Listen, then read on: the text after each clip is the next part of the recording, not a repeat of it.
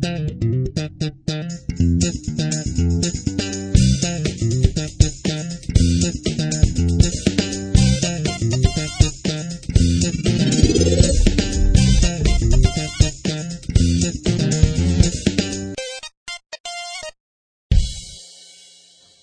イエット研究所。この番組、ダイエット研究所は、世の中にある様々なダイエットをリスナーの皆様と一緒に研究、検証していくプログラムです。ご案内役は、主任研究員である私、永井と、よ半助です。ろしくお願いします。よろしくお願いします。前回から2週間ぐらい。そうですね。なんか、なんだかんだで飽きました。また。えーと、前回収録してすぐぐらいかな。はい。えー、まあちょっとパワー系なお仕事をやってますみたいな話したんですが、加えて、ちょっと有酸素運動が加えられたらっていうところで、自転車通勤も始めてみました。もうなんか、完全に格闘技を始めるみたいな。自転車通勤何回だ？でもね、3回、その収録した週かなんか3回ぐらいはい。行って、えーその後ちょっと天気だったり、えー荷物運ばなくちゃいけなかったりでできずに今来てしまっているんですが、まあでも、いけるかな。うまく組み合わせられるといいなという感じになってます。なんかあの、痩せる痩せないっていう以前になんか健康になろうとしてるみたいな感じが そうですね。ね。もうね、一番大きいのは朝方になってます。ね、これがあの、今までの半助さんのね、ライフスタイルをご存知な方からすると、これ本当に驚くこと、驚くことですよね。うん、あの、もう本当に学校で忙しかった時も、間に休みが入るとその時点で逆転しちゃったりするぐらい だったんですが、えー今はもうほぼ毎日、まあでも普通の人に比べると遅いかな。7時、7時ぐらいに準備し始めてみたいなの間に合うので、でももう、下手すると4時とかに起きて、仕事して、朝ごはんを、そう、朝ごはん毎日食べてます、今。もうなんか、いろいろと革命が起こってる感じね。そうそうそう。今までね、あの、番組の中でも話しましたけども、移動中、仕事に向かう車の中でパン食べるとか、なんかそんなようなことをしていたんですが、今ちゃんと出る前に普通にご飯とか食べてますよ。朝は王様やっぱ、完全な健康体狙いですよね。なんですが、今大きく問題なのがお昼ご飯。はい。ラーメン、ラーメン、ラーメン、そば、ラーメン、ラーメン、ラーメンみたいな。たまに焼ここだけ肉とか。あれですね、聞いちゃうと、お昼にラーメン食べるために生活リズムを整えたみたいな。そうね。なんかね、ちょっとね、今ダメなんですよね。あのーその前、1月ぐらいはね、おにぎり2つだけとか。だから、まあ、あの、その部分に関しては非常な偏りがね、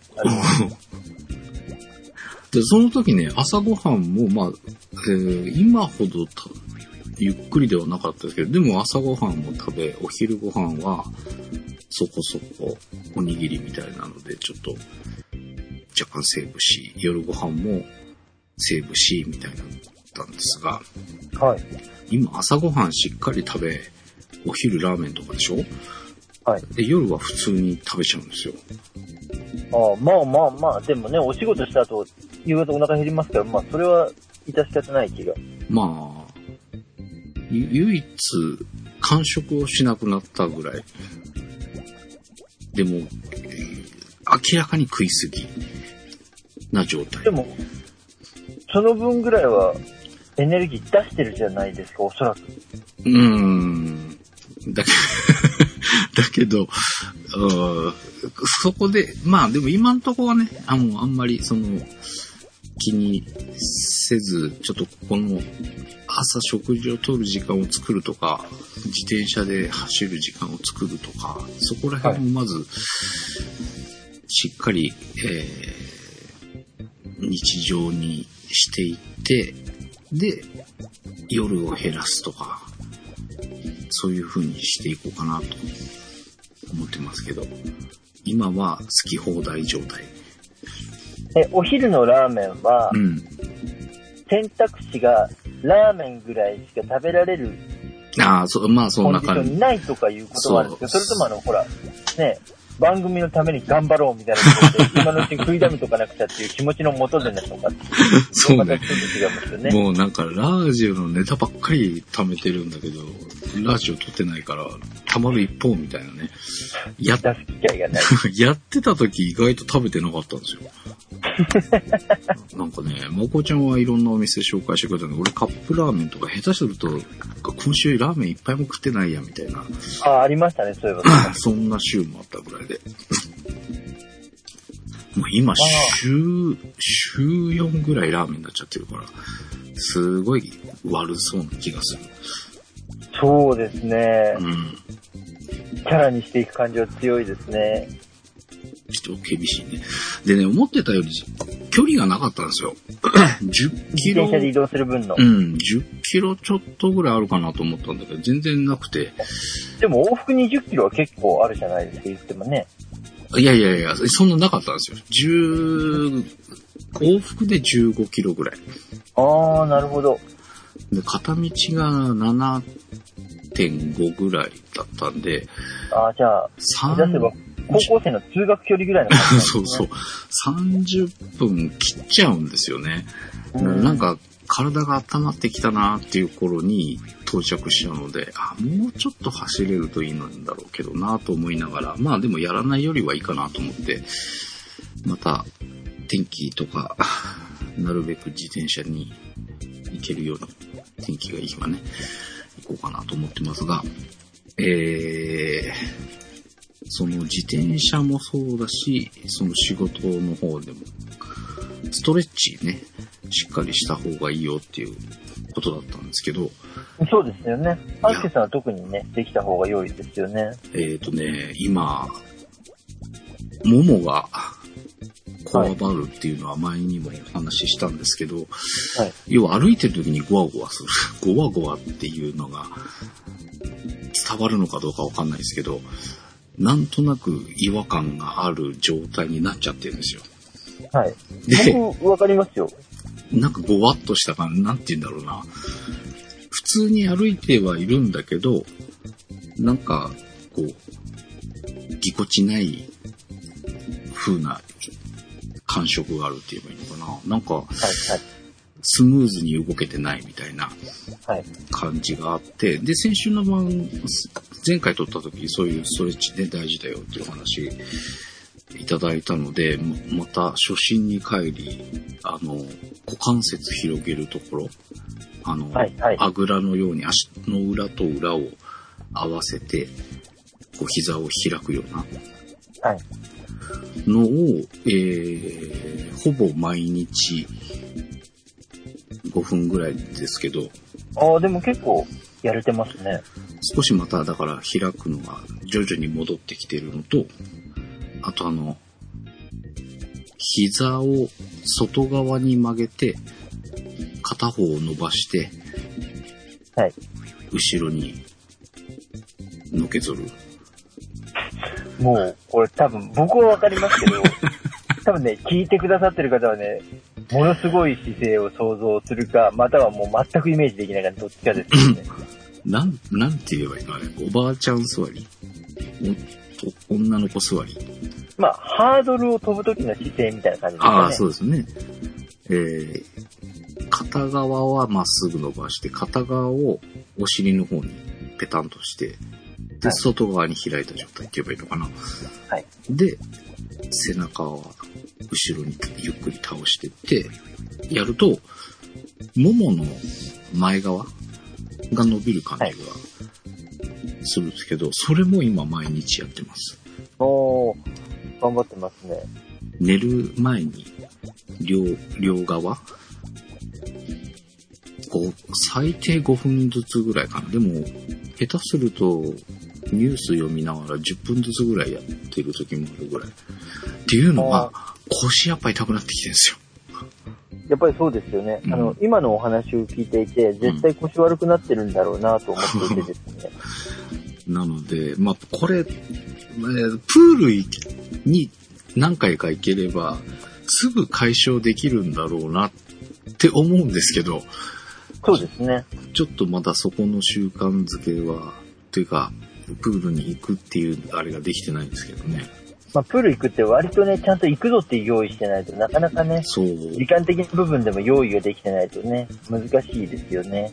そうなんですよね。で、まあ、そのパワー系なお仕事も、ようやく一月ちょっと、い1.5ヶ月ぐらい、ようやく慣れてきて、まあ、そのリズムみたいなね、生活のリズムみたいなのが、ようやく感じがつかめてきたので、そろそろプラスアルファでプールとかっていうのも考えられるかなとは思うんですが、まあさっきも言いましたけど、その自転車使うっていうのと、まあ日々のストレッチみたいなのを含めて、えーちょっとしっかり習慣づけようかなっていうのもあって、ちょっとあまり今無理でしない感じでいけてないんですけど、でもこれなんとか、まあプールに行ければいいんでしょうけど、行けないタイミングの時、どんな感じでこうストレッチをしていくと、そこら辺が解消できるのかっていうのと、あとはまあ、その、限られたその自転車の時間と、パワー系のお仕事の時に、より効果を発揮できるような体にするには、すごくピンポイントですけど、まあまあ、でもね、あの、あれなんですよ。あの、僕最近あの、本当にですね、うん、すごく自分の今お仕事をしている環境の中で、うん。気持ち悪がられてるんですよ。非常に、ちょっとあの、語弊が強いんですけど、まあ、すごく気持ち悪がられててですね、まあその理由が、あの、要はあの、僕本当に多分、見ると一発でどこの調子が悪いとか今すごく当たるんですね。で、その日がマックス調子が悪いとかも全部ピタッと当てていくので、うん。あの、到達されてるんじゃないかという気が若干湧き上がるぐらい。で、それは何？体つきを見てとか、その動き、その人の動いてる姿を見てわかるものなんですか？うん、動いてる姿を見てもわかりますし、ちょっとした、あの、無意識の動作を見てもわかりますし、もう体の形が変わってきちゃってるんですよ。あそうするともう本当にあ違うな。ただ、多分僕はわかるんですけど、うんご本人も含めて、やっぱりほとんどの方わからないんですよね。うんこの細かい変化なので。うん。で、多分、半助さんのお話を聞いてるうちに、うん。まあ今日も僕ちょっと腰の調子が悪いっていう人を2人ぐらいなんとかしてきたんですけれども、おそらくやっぱり皆さん、ももの形が悪いんですよ。失礼な言い方をしてしまいますが。もうその、形、ももの、まあ、いわゆる体型のももの部分の形が悪いってこと？シェイプ？そうです、そうです。で、あの、なぜ、ももの形が悪いっていう話になるかっていうと、うん。要はあの、ももの使い方で、簡単に言ってあの、腰に負担がかかっている状態がはっきり分かってしまうので、うん要は、ももの形が崩れているときは腰の調子が悪いときっていうことなんですね。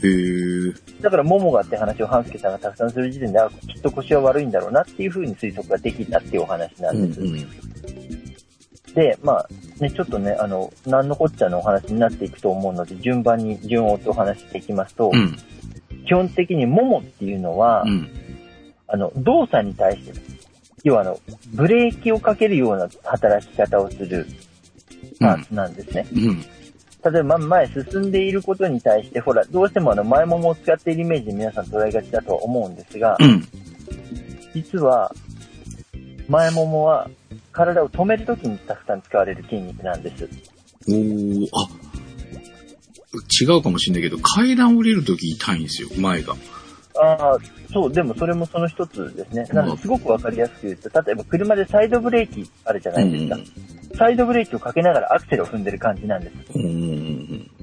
そうすると、やっぱりあの、調子が悪くなるのは当然じゃないですか。うん。うん。っていう状態なんですね。なんでもっと簡単に言うと、体の後ろ側が上手に使えなくなっているわけなんです。うん。で、体の後ろ側上手に使えてないと人の体って前傾、要は前に傾いて重心が前に行くんですよ。うん。うん。そうすると重たいものを前が支える構図になるので、うん。ももってずっと力を入れ続けなくちゃじゃないですか。うん。うん。なので本来だったらブレーキとして働かなくちゃいけないのに重たいものを支えるっていう動作もし続けながらブレーキをかけられるっていうことになっちゃうので、うん。負担が来るじゃないですか。うん。そうするとどんどん前傾していくし、背中後ろは伸びていく伸びていくがずっと続くのでう、ん。硬くなっていくんですね。うん。うん。そのことによって腰を痛めたりとかしてくる方が非常に多いんですね。うーん。なので、おそらく半助さんもだいぶ姿勢が前傾気味になっちゃっているんだろうなというのが想像できたので、お前傾、もう意識してなかったな。前傾かどうかがわかんないけど、でもおその、そらくでもね、多分前に重心が傾いてると思います。で、ほら、以前からやっぱりね、姿勢が姿勢がっていう話をしてたことがあったじゃないですか。うんうんでも姿勢ってやっぱりあの、意識しててまっすぐになってないと、あの、よく姿勢伸ばし続けてればいいんですかって僕よく言われるんですけど、うん。はいはい。それができないから 丸いんじゃないですかって話になっちゃうので、うんで、結局そこって実は体の使い方がすごく大きく影響してるんですね。うーん。で今の半助さんで言うと、ももを伸ばすことはできていても、うん。本当に必要なのはももの裏を伸ばすこと。あいわゆるハムストリングスって言われる場所なんです。うんももの裏の部分。うん。大体二頭筋って呼ばれるところですね。うん。でそこを伸ばしてあげて柔らかくしてあげると、自然と姿勢が伸びやすくなるわけです。これ、今、その、痛いのは、はいこの前だけじゃなくて、後ろもってことうん、後ろとの要はバランスが崩れてるっていう感じですね。ああ、はいはいで、はい。本当だったら、その後ろのハムストリングスっていう筋肉がうん。前に進むために使われる部分なんです、本来は。うん。でも、やっぱりそこも前が硬いってことで後ろも硬くなっちゃってるので、うん。そのことによって動きが悪くなっていて伸びづらくなっているじゃないですか。うん。うん。そこ伸びてないと自然と姿勢が前傾しちゃうんですね。うん。うん。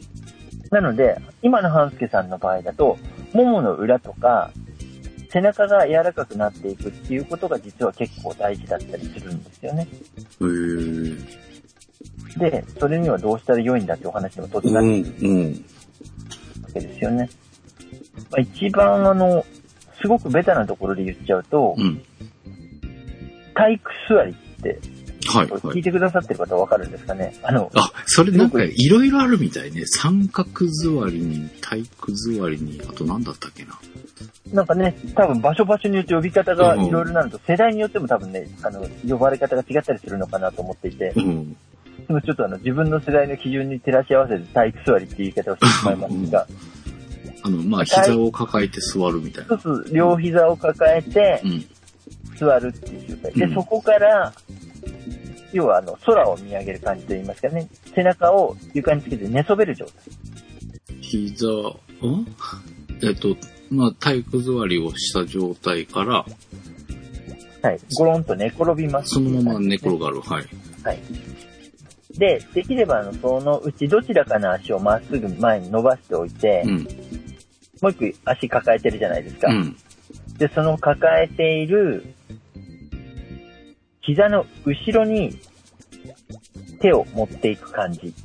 分かっていただけますかね。ももの裏をつそうそうそうももの裏のところで手を組んで合わせて、うんゆっくり自分の体の引きつけてくる感じ。ああ。膝は胸に近づいてくる。そうです、そうです。はいはいはいはい。それもね、少し交互にやっといていただけると良いのかなと。で、まあ、これに関してはまず伸ばすっていう動作なんですけれども、うん。少しね、そこを伸ばして、あの、じっくり伸ばしてあげないと、縮まったままになりやすい筋肉なので、でう、んそれ、お尻とか背中の筋肉も実は伸ばしていくので、うん。そこを伸ばしてあげることによって、うん。姿勢が本来の状態に戻りやすくなるんですね。へえ。そうすると体が起こしやすくなるし、うん。ももの裏側が柔らかくなっていくから、うん。歩く時の足取りが、まあ、スムーズになりやすい。おやってみようん。なんで、これはね、あの、両方やっといた方が良いのと、なんで歩き方で、多分以前もね、お話ししたことあると思うんですけど、う。うん。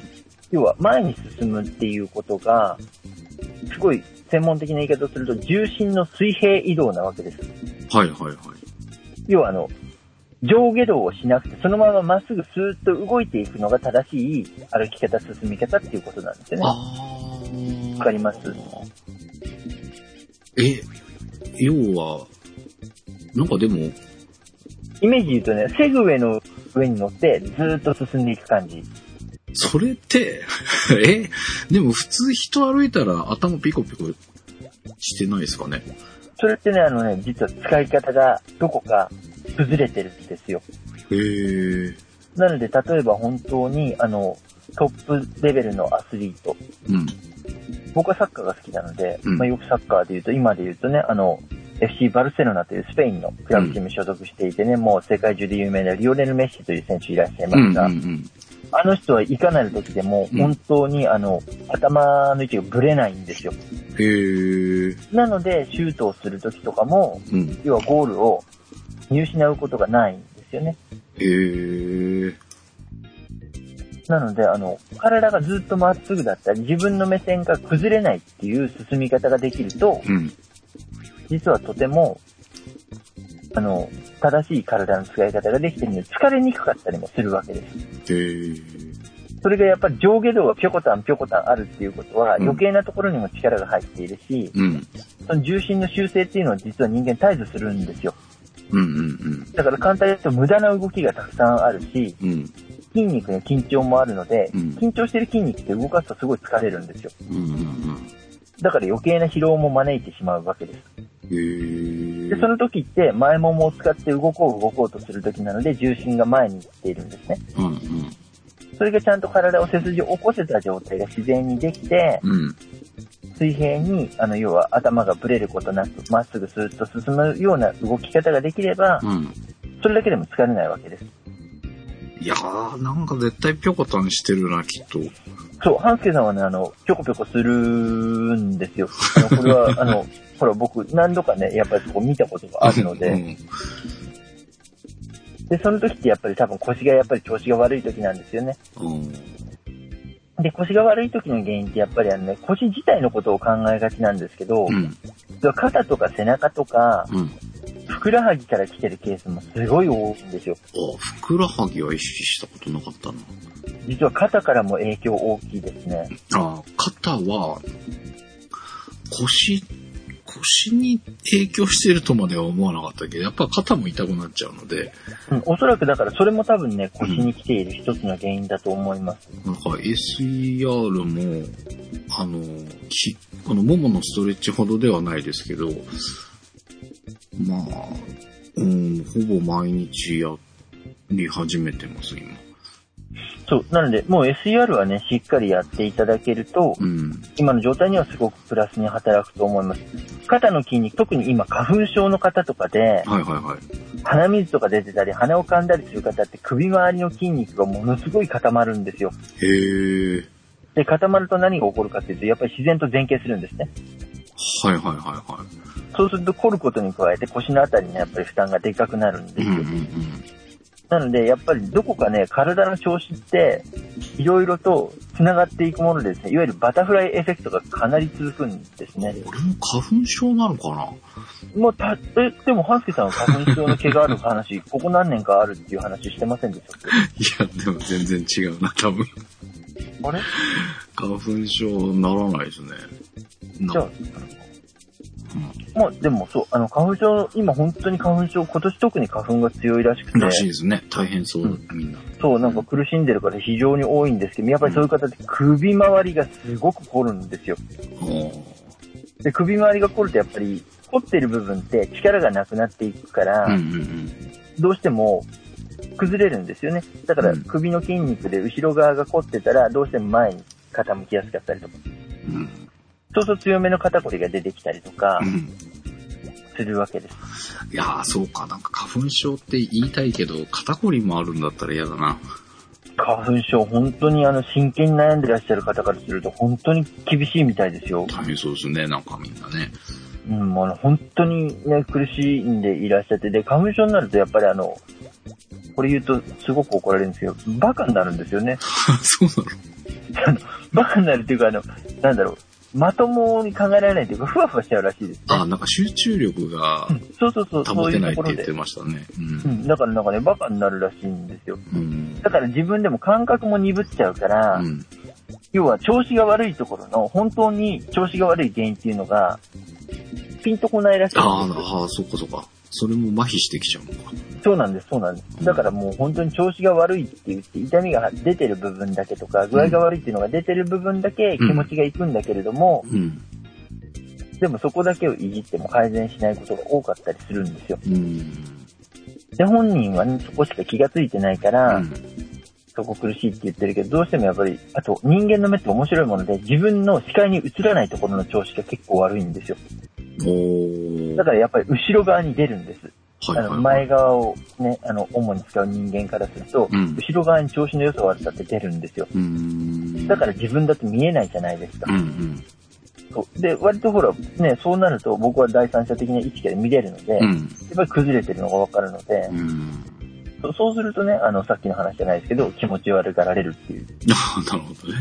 そんなにじっくり見てるんですかって言われるんですけども、でもね、本当にあの2秒ぐらい見ただけでわかりますよね、調子の悪い人。いや、じゃあ俺、多分悪いんだろうな。多分今の話を聞いていて、うん僕はね、ある程度、半助さんの体型と動き方イメージできるので、おそらく多分腰にだいぶ来ていて、うん。かなり意識的に、半助さん調子の悪い時膝を曲げる癖があるんですよ。え、なになに？膝を曲げる癖が。あ、そうなんですか。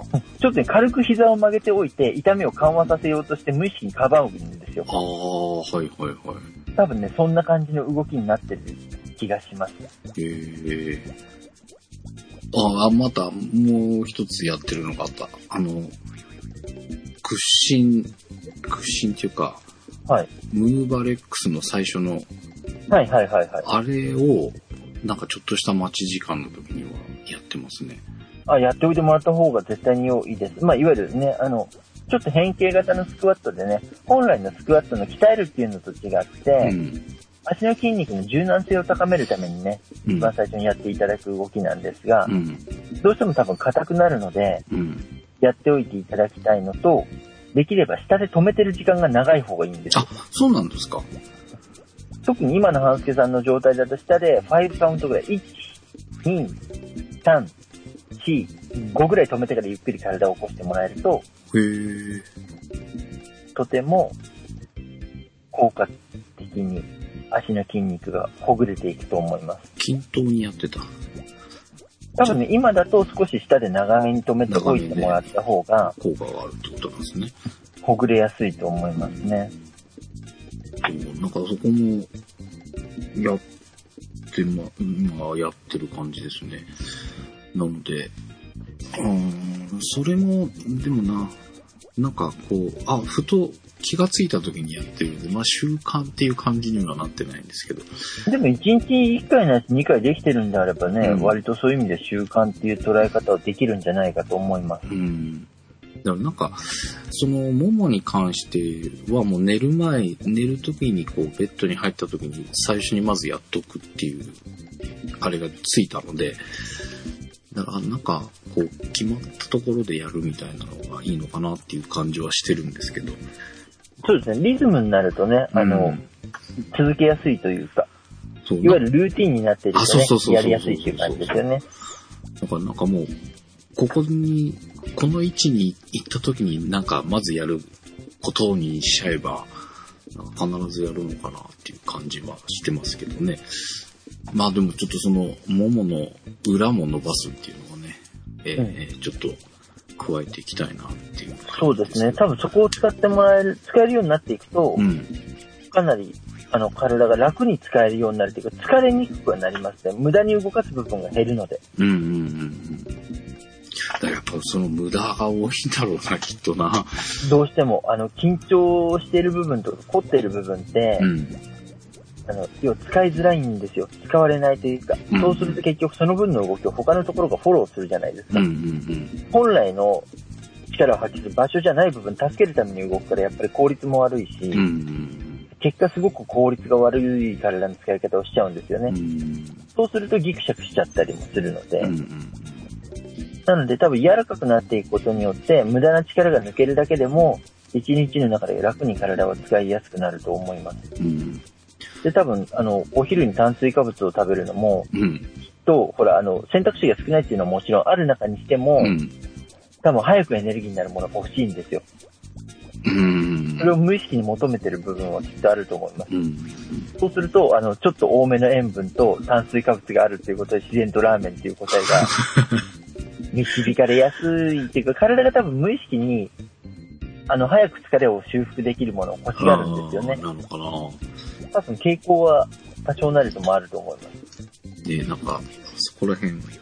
まあちょっと今はそこはあんまり気にせず、とりあえず、まあ量を徐々に減らさなくちゃなとは思いながらしてるんですけど、まあ今、無理にこう、スタイル変えるんじゃなくて、そのまま量を減らすとかね、えーあとはまあ動く量を増やすっていう方向で。あとはね、あの、噛んでもらえると、まずは。ああ、そうだね。それ忘れてるな。そう、あのね、量減らす、増やすの前に、しっかり噛むことをしてもらった方がいいと思う。ああ。それやるとでも減っていくもんね。減ります。自然に減りますからね。うん。我慢して減らすよりも、ちゃんと噛んで満足感を得られた状態で、うんあ、もうこれ以上食べなくても大丈夫っていうぐらいに。バランスを取ってもらう方が続きやすいので、うん。そうですね、咀嚼動作を入れてもらえた方が無難に続くと思います。うん。まあ、あと、自転車をね、もう、回数が重ねていければ、多分それで自然と食べる量も落ち着いてくるんじゃないかなっていうね、今までの感じからすると。そうですね、折り合いはつくんじゃないかなという気はしますね。まあ不思議だよね。あの、動き出した時はなんか逆に増えちゃうけど、それが続けてると自然と食べなくなるもんね。そう、だからいわゆるそれがあの、自律神経っていうやつですね。うん。それやっぱり食べ過ぎてる時って、バランスが崩れちゃってるんですね、自律神経とかも。で、運動が入ると、整いやすくなるので、うん。それで適量でちゃんとコントロールできるようになるっていう、本当に人間の体ってよくできてるなってね、だか思いらまあ、ね。そういうのを見ると。そう、なんか、その、食べる量を減らさなきゃっていう、こう、なんて言うんだろう。プレッシャーじゃないけど、ストレスを感じてるよりは、動けば戻るから動こうっていうふうに考える方がいいなっていうのは、ここ、ね、何回かやってる中で思っていたので、そう。あの、痩せようとか思うときに、一番間違った方法が、何々しなくちゃいけないっていう方向性なんですよ。うんあの、何々だったらできるで考えた方が、できることが多い方が良いので、うんうん節制することってやっぱりたくさんってできないんですうん。よね、人ってう。んなので、できることを積み重ねていくっていうことの方が、結果、早く出てくるので。何々をしようの方が成功してる方が実際多いんですよね。我慢してる方で成功するのって、うん。一時で見たら短期的な成功を収める方いるんです要は続かないんですよね。うんうんうん体型で言っても痩せても維持できなくてリバウンドをするとか。うんうんうん。なので、しなくちゃいけないっていう方向性の痩せ方が、実は本当にね、まあ中期的なスパンで見てもうん。結構うまくいかない。うん。そして以前も言ってたように、やっぱりリバウンドって本当に恐ろしいものでですね、すると本当痩せなくなっていく。俺そんな繰り返ししちゃってるから、すごいやばいよね。うん本当に3回リバウンドしたら本当に、あの、自分の多分、範疇の中では落とせないと思いますから、うん。もう本当に体が痩せないぞっていう、レジスタンスが感じになっていくので、うん。すごいですよ。本当に3回以上リバウンドしてる人って、普通だったらこれをやったらこのぐらい落ちるっていうセオリーが全く通じなくなりますから、うん。びっくりしますね。本当にモンスターを相手にしてる感じになります。うん。まあ、そそうね、だから相当、まあ、とりあえずまずね、動いて。そう、何々だったらできるって、あの、できることをやっといてもらえるのが一番いいと思います。うんまずあの、どのぐらい減らす云々っていうことの前に、うんできることをたくさん増やしていくと、自然と落ちるので、うん。ね。なので、ちょっとそこの、まずストレッチをして、エネルギー出せる体にしながら、自転車乗って、みたいそうそうそう。で、ほらね、食事の時もね、よく噛んで食べることさえできれば。な。うん。今、だはから特にやね、今みたいなラーメンみたいなものほどよく噛んだ方がいいわけじゃないですか。うんもうお分かりの通り。うん。あの、ズルズルって入っていくものほど。うん。あと、おにぎりもね、一口が大きいと、割と噛まないで飲み込んでる食べ物だと僕は思ってるので、あ結構大きく頬張って、あまり噛まないでごくんっていう、あ。はいはいはい男。性よくやりますよね。うん。それもだから本当はね、かじる口を少し小さくしてもらえるといいなと思うんです。ああ。なるほど。ちょっとあの、自分が行こうと思っている部分の、あの、少し手前のところで 歯を入れてもらうっていう感じ。どうしてもね、頬張るんですよ。はいはいはい。ああ、俺そうだわ。頬張るとね、噛まないです。ああ。少しずつ、そうちょっと手前、気持ち手前のところから歯を入れ始めてもらえると。適量になるかなっていう。あ男性はね、ほんと頬張りますからね。リスンなの？っていうぐらい頬張りますからね。書き込むしね。そうなんですよ。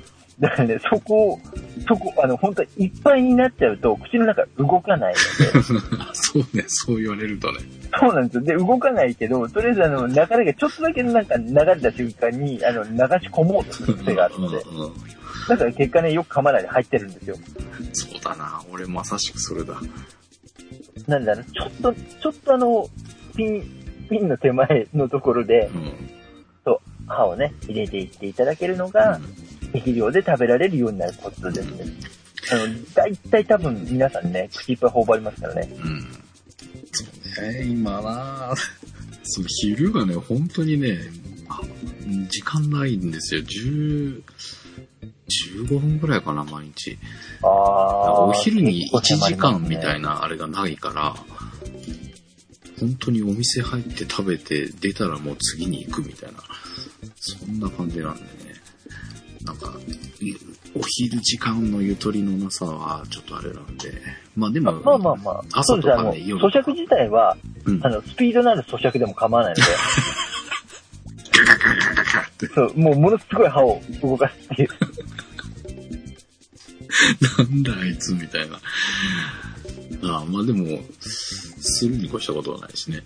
うん、ちょっとね、あの、忘れちゃうんで、あの、うん噛もうと思っていてもらえるだけでも変わりますから、うん。まあでも夜とかはね、朝夜はできるので、ちょっとそこからやってってみると、そうですね、あの、本当に、噛むということがちゃんとできるだけでも、うん、かなり食事の量が自分にとって適量に変わっていくので、うん、うん。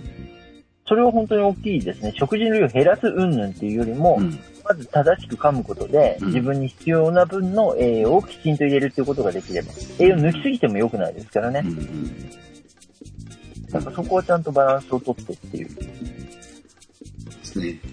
まあちょっとそこら辺、まあ食べるのも、動くのも、なんか、振り出しに戻ってる感じがありますが、まあまあまあ、でもやり始めたこと自体はね、うん。良いんじゃないでしょうか。どうしてもね、あの、一回ブランクが空いた後のリスタートって皆さんしんどいのはよくご存知だと思うので、そうね。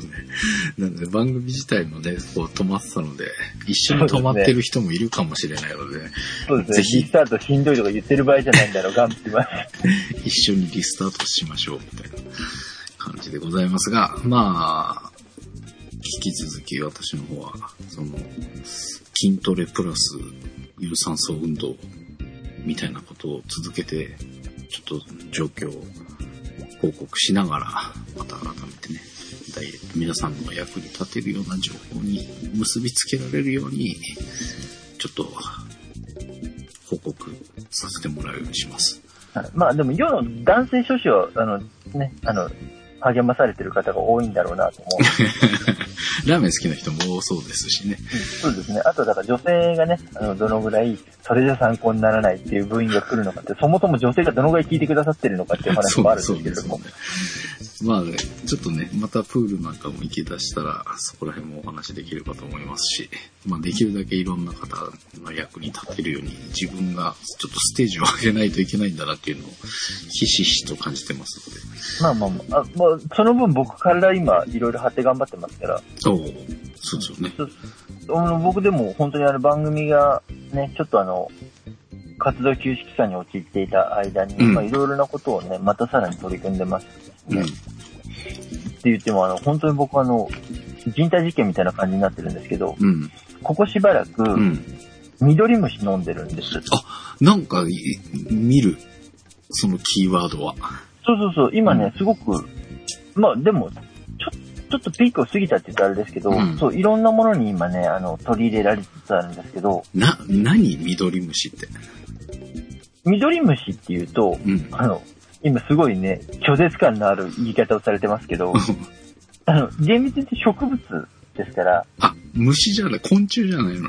そうそうそう、あの昆虫ではないんですよ。あの、ただ、あの、その、動物の特性も持ったと言いますか、え、植栄養価物。として動物植物両方持ってたりとかする藻なんですよね。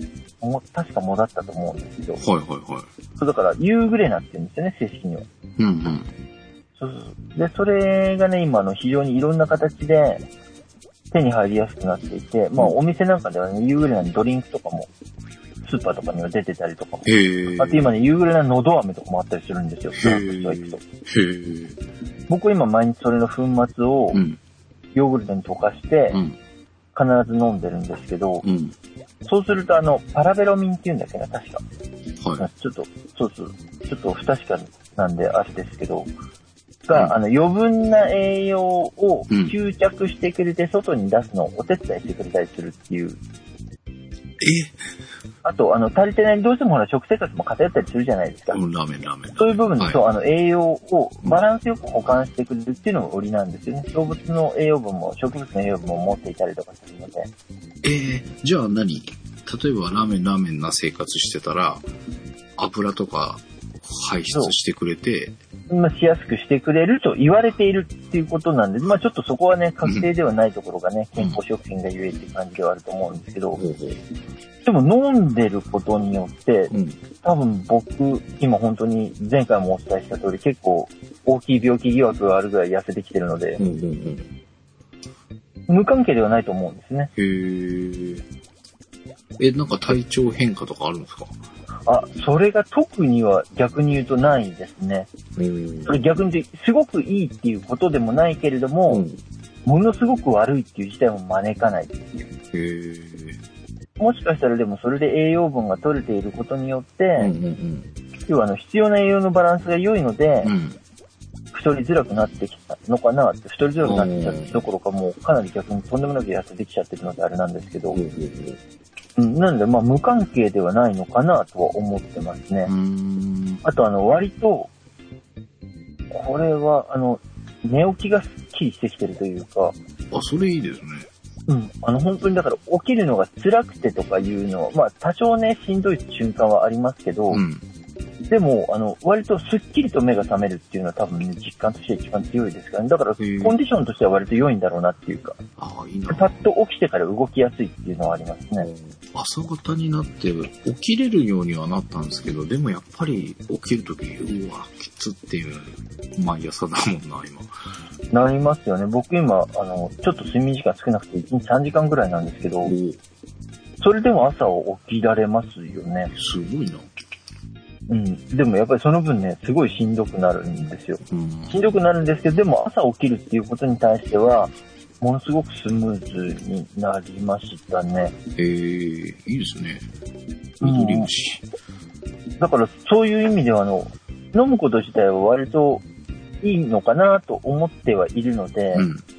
もしあの、興味がある方は、ただあの、これも言っておきます。あの、僕はあの、某ユーグレナを生産している会社さんから、うん。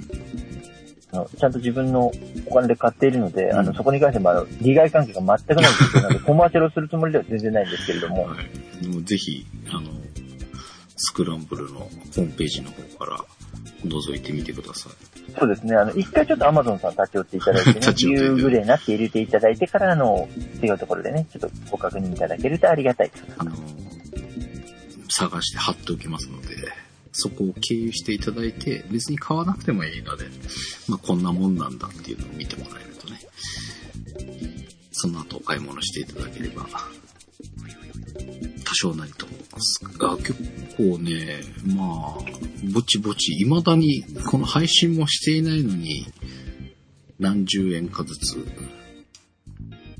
皆さんのお買い物のフィードバックが入ってきておりますので、ありがたいですよね。なんか、まあ、ほら、額に関してはね、ちょっとあれですけれども、でも、なんか、それをちゃんとね、来てくださってる方がちゃんといらっしゃるっていうことのありがたさっていう。こう、スクランブル経由してくださってるんだなっていうのがねは、よくわかりますので、ねこの自分たちの不義理の加減にもかかわらずね、あ 本当ねのこの皆さんの温かさよっていう感じですよね。本当にだから、ありがたいというか、頭が下がると言いますか。そう、でもね、未だにね、この貼ったもの自体をね、購入されたあれがないんですよ。全然違うものなんだけど、まあね、それでもね、だから、ちゃんとあの、義理を通してくださってるっていう感じですね。経由、経由してくださってる。一応いるよっていう、本当にありがたいですね。はい。まあ、それがいゆくゆくはサーバー代とかになるように頑張りたいなと思いますので、ご協力いただければと思います。